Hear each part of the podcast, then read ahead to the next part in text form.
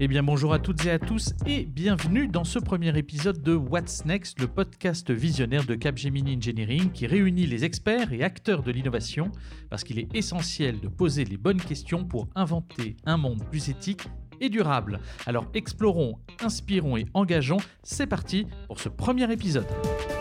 Au programme de ce premier épisode, l'hydrogène, une thématique que nous aimons aborder. Et pour ce faire, nous avons un panel d'invités, de nombreux invités qui vont aborder toutes les questions que nous pouvons nous poser sur ce vecteur énergétique.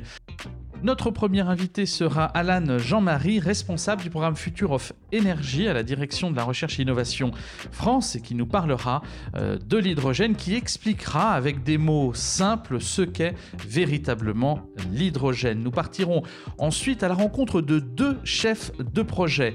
En premier lieu, Mathieu de Géniro, qui est chef de projet du projet SoGreen et qui nous parlera de la chaîne propulsive de l'hydrogène avec un très beau concours gagné récemment à Monaco avec leur bateau. Et nous parlerons ensuite du stockage de l'hydrogène, un des sujets phares autour euh, de cette technologie, avec le chef de projet de Sister, qui n'est autre qu'Abdelmalek Malouche.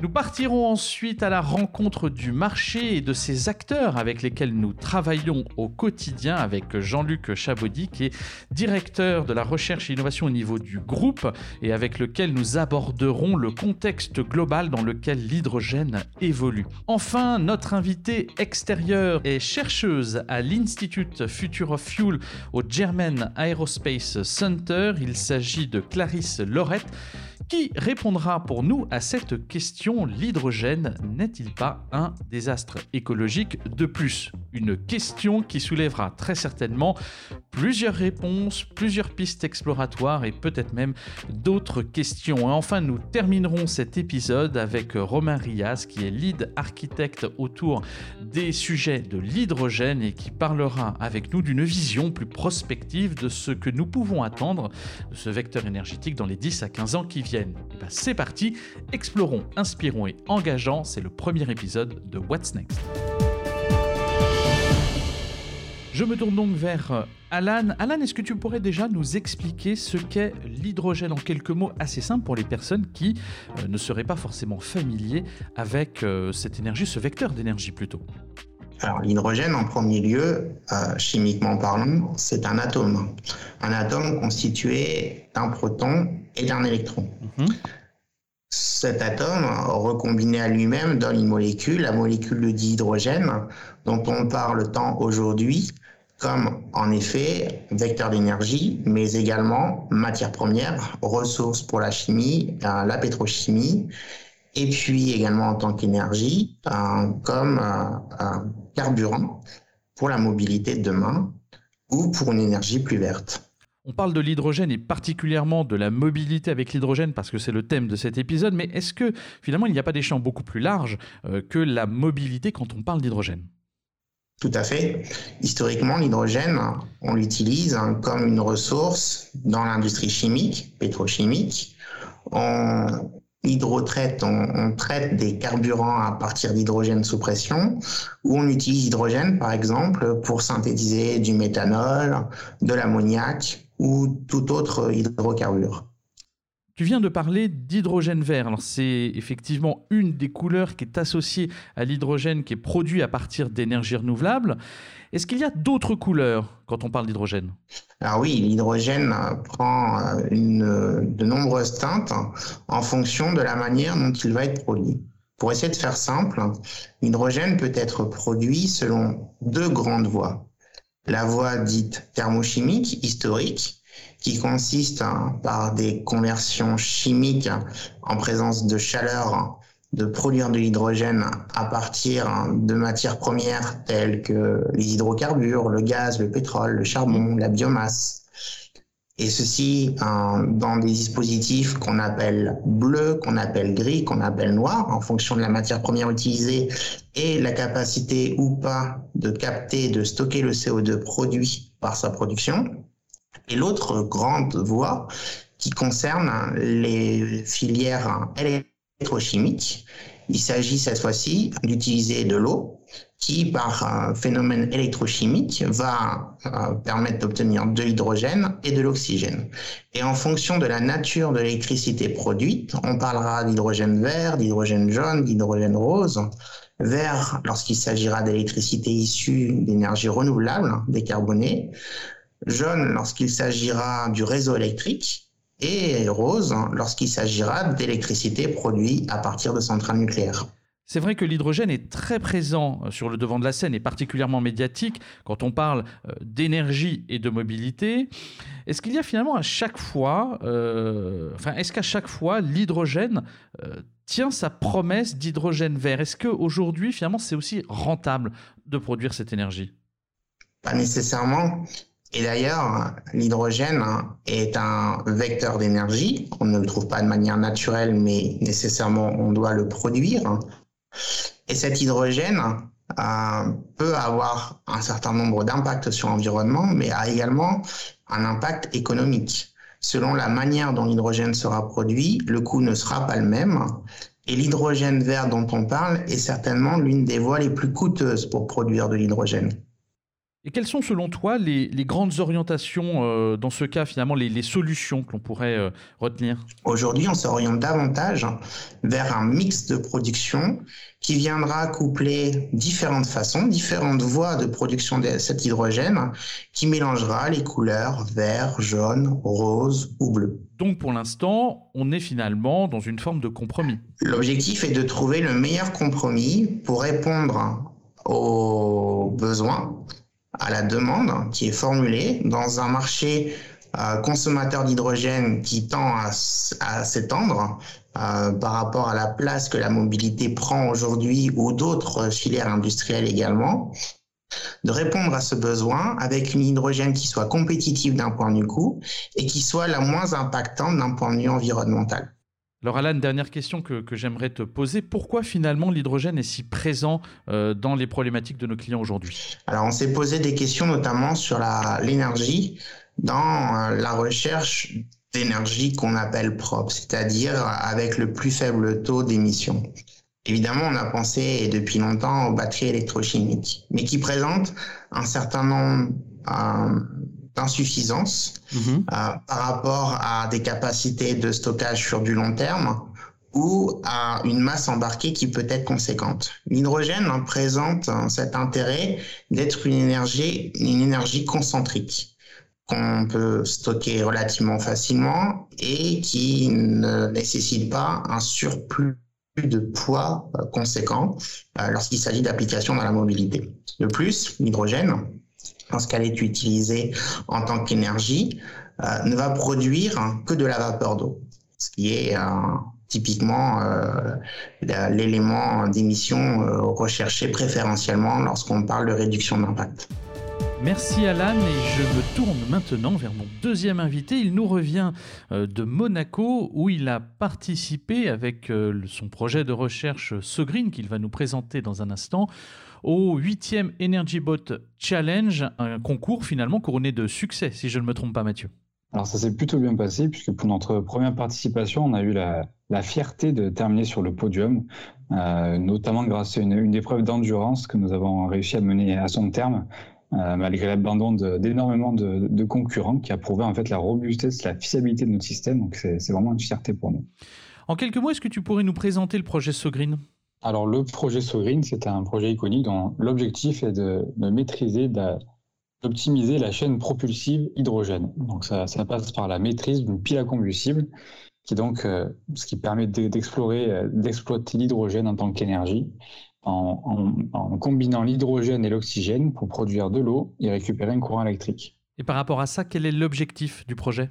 Donc, tout l'objet du, projet, c'est de réaliser une, optimisation sur toute la chaîne propulsive et donc d'apprendre à maîtriser et à optimiser cette, euh, cette technologie. Alors avec une particularité, c'est que le projet Green base tout son travail sur un bateau. Tout à fait ça. Donc c'est un, bateau, un prototype en fait euh, de compétition, puisque le cas d'étude que nous avons retenu pour, pour apprendre et pour euh, déployer toute notre ingénierie sur, ce, cette technologie-là. Euh, c'est une compétition qui a lieu tous les ans à Monaco. C'est le Monaco Energy Boat Challenge, organisé par le Yacht Club de Monaco, avec pour objectif de promouvoir les avancées en ingénierie marine et en particulier donc les, énergies renouvelables, avec un, un focus marqué avec un bon nombre de participants sur l'hydrogène. Et par rapport à tous les sujets que tu as traités, quels sont les défis que tu as rencontrés sur ce projet de recherche? Il faut savoir que c'est une réaction chimique qui est exothermique, donc il y a une forte composante thermique à gérer, une maîtrise de la, de la température qui va être d'autant plus importante qu'elle va impacter directement le rendement de la pile à combustible. Donc le premier défi d'intégration, c'était d'avoir une pile à combustible fonctionnelle sur un, un, élément euh, flottant, donc on est sur l'eau. On, on, a à la fois besoin d'air, mais à la fois on veut éviter de se, de se recevoir des projections d'eau. Mmh donc le, le défi a été d'isoler euh, de l'eau, mais euh, de pouvoir alimenter en air suffisamment pour euh, refroidir le composant et alimenter l'oxygène qui est nécessaire pour la réaction chimique. Naturellement, je pense que tous les travaux que tu as pu réaliser et les avancées que tu as pu présenter durant ce challenge sont transposables à d'autres types de mobilité, à commencer par l'aéro ou peut-être même l'automobile. Alors tout à fait, l'automobile est, est, très bien indiqué pour ce genre d'application, mais plus généralement, toutes les applications euh, en tout cas, dans un premier temps, parce qu'on est assez limité par les infrastructures en, tout ce qui concerne l'hydrogène, euh, sont toutes les applications où on a en fait une position où, le, moyen de transport va pouvoir euh, revenir à un point de ravitaillement. Donc, c'est par exemple le cas pour les navettes fluviales de transport de personnes, par exemple, où la navette va forcément revenir à son, à son emplacement de mouillage. C'est aussi le cas pour les flottes de taxis, par exemple. Je pense notamment à un projet euh, Hype qui, qui a lieu euh, dans la mhm. région parisienne. On a une, toute une flotte de taxis hydrogène qui bénéficie donc euh, d'un maillage adapté de stations hydrogène, donc ils n'ont pas de souci de ravitaillement. Donc pour l'automobile, pour le, le, nautisme, pour, la, pour la mobilité aérienne, c'est un petit peu plus compliqué. Il y a des problématiques liées euh, à la masse sont très importantes. Mhm. Euh, et en tous les cas, il y a toujours une, application adaptée. Et je dirais qu'il y a tellement d'applications possibles qu'il y a forcément une solution qui va en face. Et l'hydrogène fait partie de cette, de cette gamme de solutions qu'on va pouvoir appliquer. Tu soulignes un point intéressant qui est celui de la dépendance euh, finalement de l'hydrogène, de sa capacité à être déployé, de sa dépendance à une infrastructure. Pourquoi l'infrastructure est clé quand on parle d'hydrogène? Alors pourquoi? Parce que déjà, euh, c'est une double problématique, une problématique environnementale, une problématique de coût aussi, euh, puisque euh, réaliser des stations de, de, ravitaillement hydrogène, ça, a un certain coût qui, qui, qui, est, qui est monnayable et aussi un coût environnemental. Il faut, il faut maîtriser nos productions de CO2. Donc il faut penser intelligemment ce, maillage. On ne peut pas basiquement remplacer les stations de service euh, pour les voitures actuelles euh, à de l'hydrogène. Donc il y, a, il, y a, il, y a un, travail à faire sur ce, sur ce point-là. Et puis euh, bah, c'est toute la chaîne, toute la, tout l'écosystème qui convient d'adapter, puisqu'il va falloir produire cet hydrogène de façon verte, comme, comme l'a expliqué Alan précédemment. Euh, de façon à limiter nos impacts tout en utilisant l'hydrogène au maximum de son utilité du point de vue de l'environnement. Bien, merci Mathieu et je me tourne vers notre troisième invité, Abdelmalek, qui va nous parler du projet Sister. Est-ce que tu pourrais déjà nous le présenter en quelques mots, puisqu'il s'attarde sur un des points fondamentaux dont on vient d'aborder, la notion d'infrastructure et notamment la notion de stockage? Bien sûr. Donc, euh, le projet Sister, c'est euh, un projet axé hydrogène. Euh, tout d'abord, Sister, c'est pour solutions innovantes de stockage des énergies renouvelables, bien évidemment sous forme d'hydrogène. Et ce projet, il est euh, lancé depuis 2016.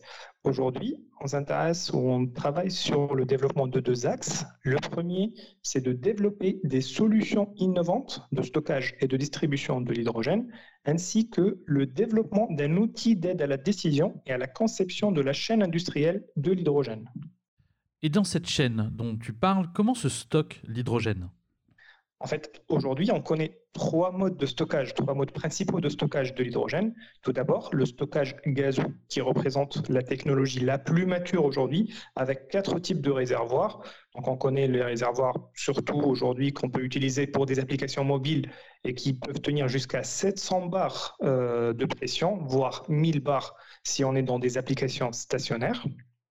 On connaît aussi le stockage liquide euh, sous forme donc euh, liquide cryogénique par exemple, donc à très basse température, euh, ou bien sous d'autres formes de, de liquide comme l'ammoniac ou les liquides organiques. Et la troisième forme ou le troisième mode de stockage de l'hydrogène, qui est le stockage solide dans des matériaux poreux à très grande surface spécifique, ou bien dans des métaux, notamment les hydrogènes.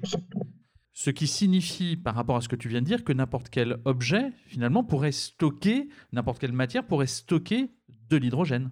Tout à fait. Il suffit juste de, euh, en fonction de comment on l'a stocké cet hydrogène, de le ensuite retransformer en énergie. Si on prend l'exemple de l'hydrogène gazeux, on peut le transformer en énergie électrique via les piles à combustible, par exemple on peut parler d'une combustion, par exemple, de l'hydrogène, que ce soit gazeux ou liquide, dans les moteurs à combustion interne, et ça nous donne de l'énergie thermique. Et quelles sont les contraintes qu'on rencontre aujourd'hui dans le stockage de l'hydrogène? Finalement, si je comprends bien et que je vais plus loin que, que ta pensée, c'est presque la batterie ou le stockage qui doit prendre la forme de l'objet. Donc aujourd'hui, et en fonction du mode, justement, en fonction du mode de stockage choisi, il y a des contraintes qui peuvent s'exprimer. Aujourd'hui, euh, l'hydrogène, la, plus grande contrainte qu'on peut avoir avec le stockage de l'hydrogène, c'est le volume qui est très grand pour euh, la molécule d'hydrogène, pour un volume de, l'hydrogène. Mais euh, donc aujourd'hui, il faut trouver une solution de stockage qui soit la plus compacte, la plus sûre et la plus efficace possible, en fonction du mode de stockage qu'on peut avoir, que ce soit liquide, gazeux ou solide une contrainte peut se définir. Je prends l'exemple du stockage liquide. On connaît le boil-off, le phénomène de boil-off, qui est l'évaporation de l'hydrogène liquide, donc avec une formation d'hydrogène gaz, donc une surpression qui peut se créer dans un réservoir avec des risques d'explosion. Pour le stockage gazeux, quand on parle de stockage gazeux, c'est une pression qu'on est en train de créer, donc une contrainte qui se crée sur le réservoir, une contrainte mécanique avec un risque d'explosion et de fuite notamment. Et enfin, pour euh, le stockage solide, on connaît du coup aujourd'hui, c'est surtout le fait que le réservoir, il est lourd, mais aussi il y a des contraintes chimiques accompagnées qui peuvent accompagner euh, la matière qu'on peut utiliser pour stocker de l'hydrogène. Et quelle est donc, euh, pour euh, la mobilité, qui est le thème de cet épisode, la principale contrainte au déploiement de, l'hydrogène? Donc aujourd'hui, c'est surtout la disponibilité de l'infrastructure qui représente la, la, contrainte majeure pour la mobilité et pour des applications mobiles de l'hydrogène, justement.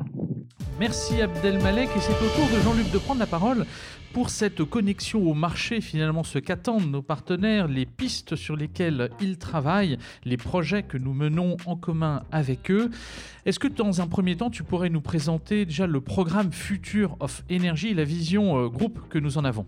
Ce programme Future of Energy est un nouveau programme dans le sens où une prise de conscience au niveau du groupe euh, basé sur euh, un certain nombre d'expériences euh, locales, notamment, notamment en France, sur la nécessité de, de lier, de rattacher, quand on parle d'énergie, et aujourd'hui c'est un sujet nouveau, la dimension production, distribution, stockage et la dimension usage. Donc la, volonté de, de couvrir ces deux dimensions et donc, ce sont les, terrains de jeu qui aujourd'hui me, sont, me sont attribués, considérant que depuis euh, quelques temps maintenant, depuis euh, deux bonnes années, je travaille pas mal sur le domaine des usages et notamment, notamment la mobilité. La mobilité déclinée euh, dans l'aéronautique c'est une mobilité particulière, on aura peut-être l'occasion d'y revenir, et la mobilité des véhicules terrestres, les trains, les camions, les bus et les véhicules euh, particuliers, et là aussi je pense qu'on aura l'occasion d'y revenir. Donc c'est un, univers qui est en, pleine évolution. Euh, pour quelles raisons Mais Parce que vous le savez, vous le savez, euh, la société aujourd'hui est, très très très très très intéressée euh, parfois, parfois inquiète, hein, euh, sur les questions euh, de, l'énergie et notamment de, du réchauffement global de la planète. Et trois, trois lettres, un acronyme, résume parfaitement l'ennemi. Le premier ennemi à battre, c'est le CO2. Donc, les différentes organisations locales, nationales, internationales s'organisent pour faire la chasse au CO2. Et au-delà de cette chasse au CO2, quelles sont les autres dimensions qui sont importantes à considérer maintenant? Je pense qu'il y a deux dimensions supplémentaires. Euh, la dimension euh, industrielle, cette chasse au CO2 euh, va nous imposer beaucoup, de contraintes, on va y revenir, mais également beaucoup d'opportunités euh, pour euh, renforcer nos industries aéronautiques et, automobiles au sens très très très très large.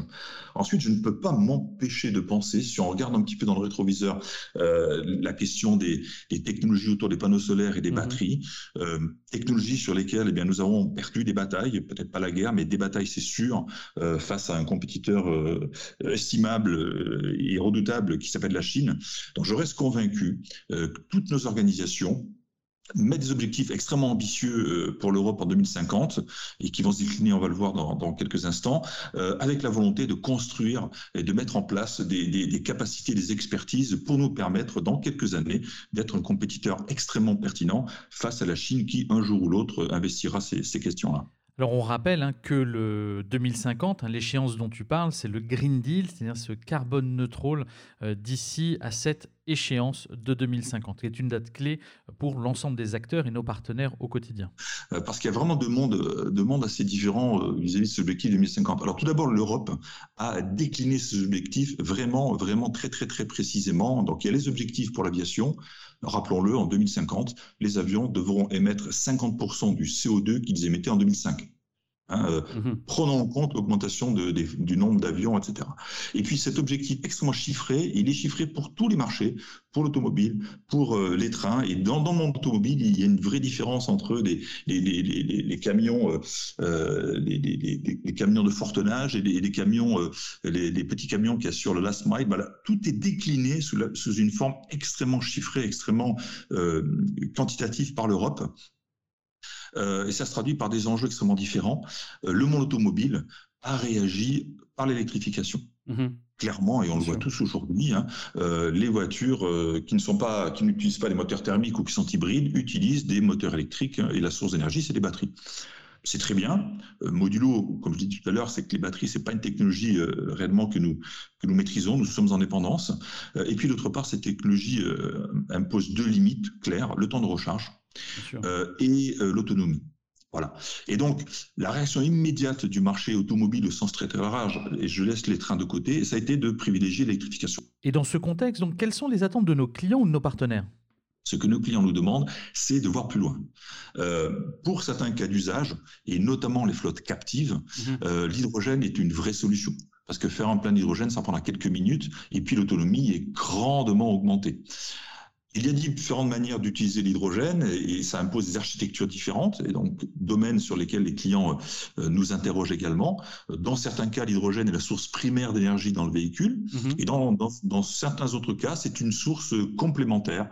On, dénomme cela le, le, range extender. Il s'agit juste d'étendre un petit peu euh, l'autonomie apportée par, par, par la batterie euh, de manière classique. Voilà. Donc les clients nous, nous, attendent du monde automobile au sens très très large pour les aider à aller euh, faire ce pas de plus euh, sur la base de véhicules euh, hybrides ou électriques, d'intégrer l'hydrogène. Et tout ça se traduit donc comment? Et ça se traduit par deux types d'attentes. Une attente, une, des attentes au niveau de l'intégration du système hydrogène dans le véhicule une attente également au niveau du système hydrogène par lui-même, hein, qui est composé, qui est centré autour d'une pile à hydrogène, qui est une sorte de le contraire d'une batterie. Hein, donc, euh, vous, vous l'alimentez en oxygène, en hydrogène, et, elle vous génère de l'électricité. Mm-hmm. Euh, autour de ces systèmes hydrogène, on trouve également un certain niveau de complexité. La pile est l'élément phare, l'élément cœur, mais elle est entourée de composants qui parfois sont critiques. Donc, les clients attendent de nous une vraie vision système. Et la vision système se décompose comment selon toi? La vision système du système à hydrogène proprement dit et la vision système de l'intégration de ce système dans le véhicule. Et il y a d'autres dimensions qui nous intéressent, qui aujourd'hui commencent à peine à, effleurer le marché. C'est ce qui concerne la maîtrise du, du coût de possession, du TCO, et pourquoi pas, pourquoi pas la génération de nouveaux services. Euh, les systèmes à hydrogène sont des systèmes assez compliqués. L'hybridation euh, de, des différentes sources d'énergie dans un véhicule, la batterie euh, et, la pile à hydrogène pour faire simple, mais il y a d'autres sources éventuelles. L'hybridation de cette énergie pour assurer la performance en temps réel et l'endurance et l'autonomie, ce mhm. n'est c'est pas toujours évident.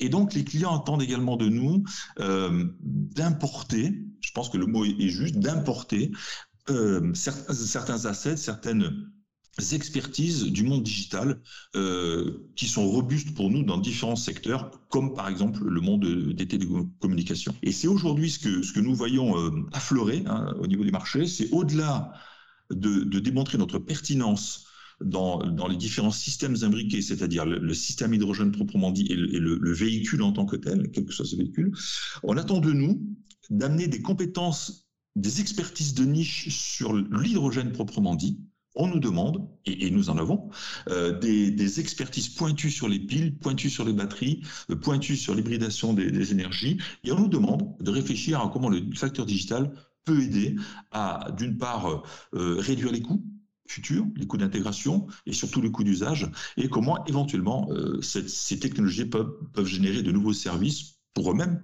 mais également pour certains de leurs clients. C'est vrai que dans cette notion de mobilité, le digital est omniprésent. Il apporte des solutions, une capacité de monitoring, de peut-être de création euh, de, nouveaux services. Mais si je comprends bien, bien qu'il faille anticiper tous ces chantiers dans une vision euh, beaucoup plus lointaine euh, que 2 à 5 ans, on voit bien qu'on est très certainement beaucoup plus loin. Le digital arrive à marche forcée, même si on est au début de l'aventure il arrive, il arrive à, marche forcée. Alors c'est vraiment, il ne s'agit pas d'opposer le digital par rapport au, monde de l'ingénierie, bien au contraire. Hein. La, première, euh, la, première contrainte que nous avons, c'est de montrer notre pertinence.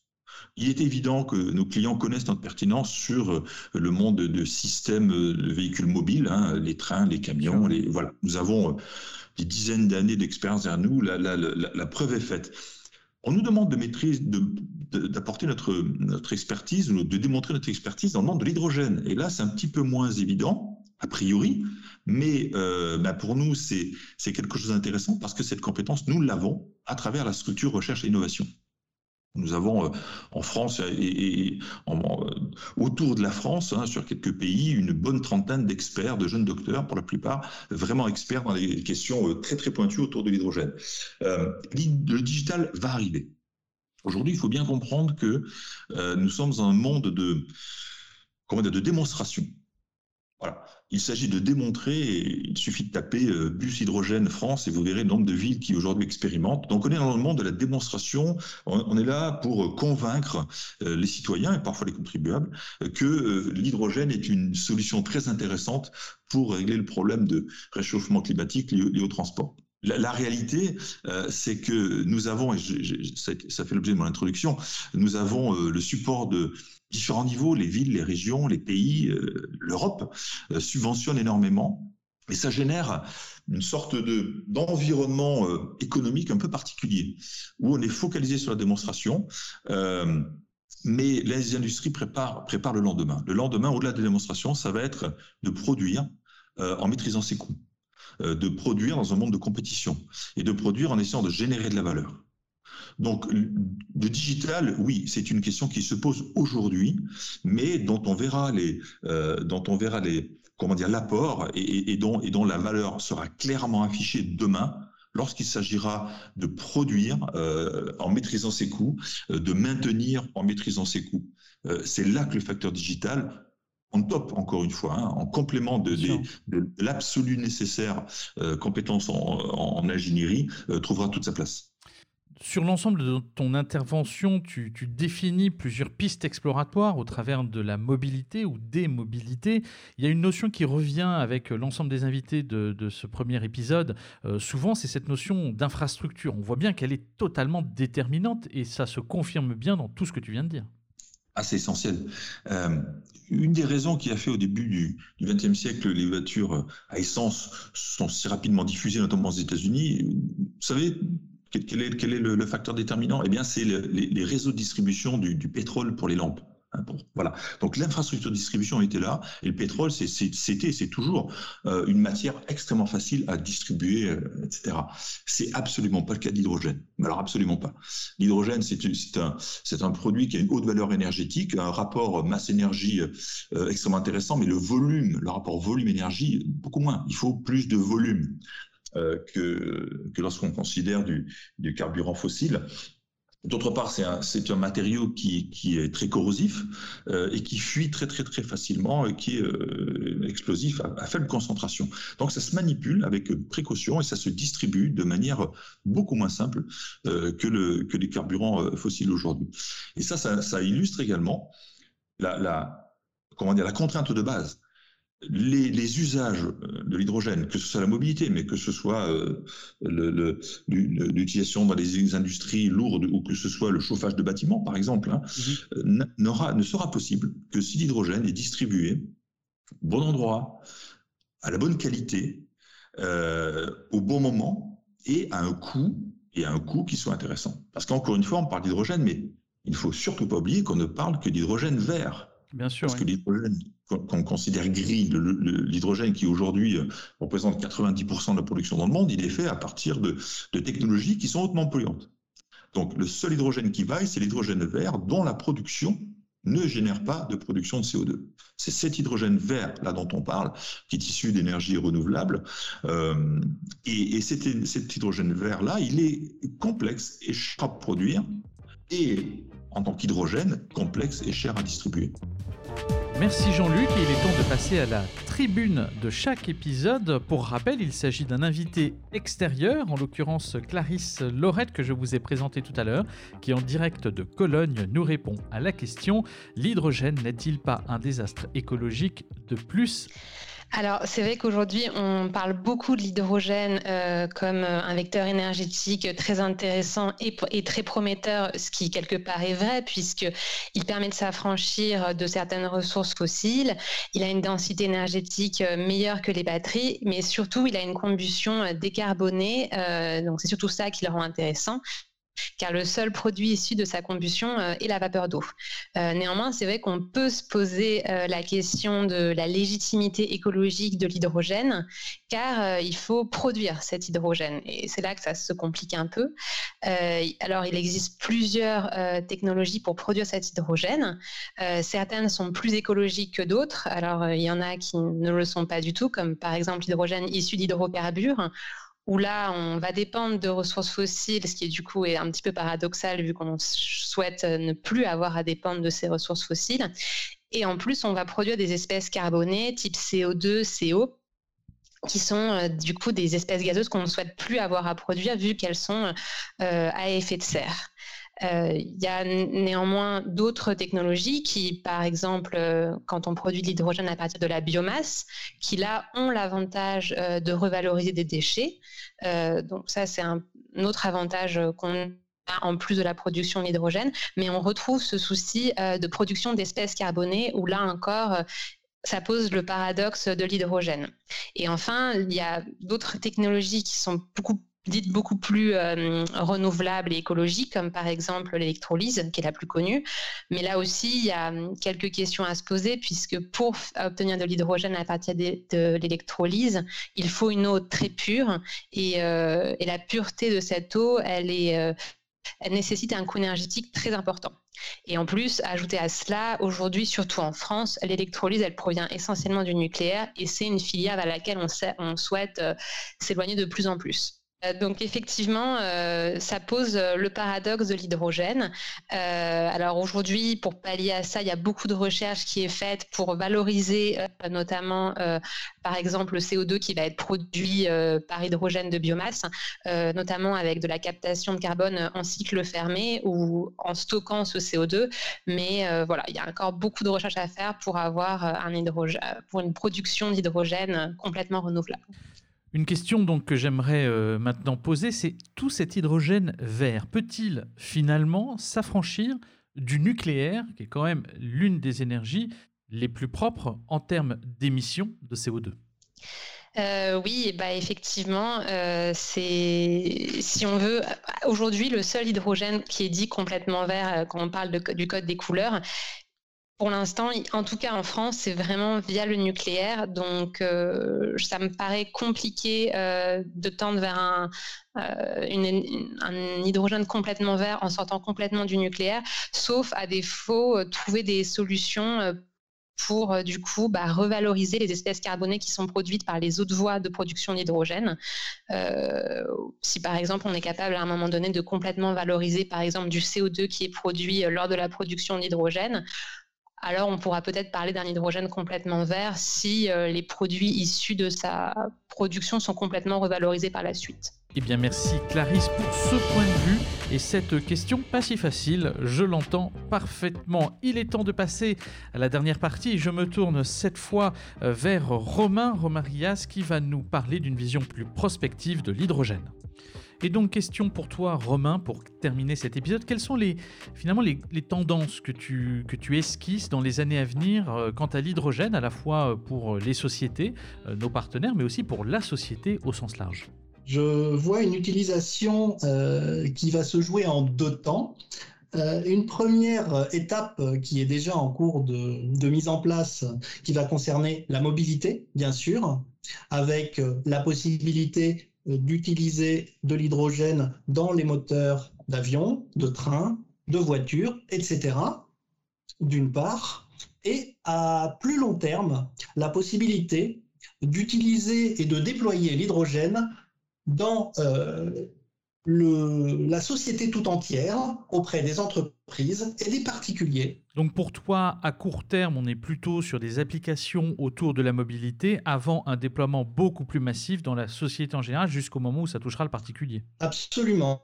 Les éléments qui vont être mis en place dans les prochaines années, dans le cadre de la mobilité par exemple, vont nous permettre de euh, développer d'autres solutions, d'autres cas d'utilisation comme par exemple euh, l'utilisation de euh, l'hydrogène dans les usines, euh, par exemple les aciéries ou les cimenteries, par exemple aussi la mise en place de réservoirs d'hydrogène près des villes, des villages, des maisons, de façon à assurer la production en électricité et en chauffage. Ou encore la mise en place dans la Station spatiale internationale d'un cycle de l'hydrogène, incluant l'hydrogène, l'énergie, l'eau, l'oxygène et l'humain, permettant de euh, faciliter l'autonomie euh, du fonctionnement dans l'habitacle. Finalement, on recrée une forme de continuum énergétique. Tout à fait.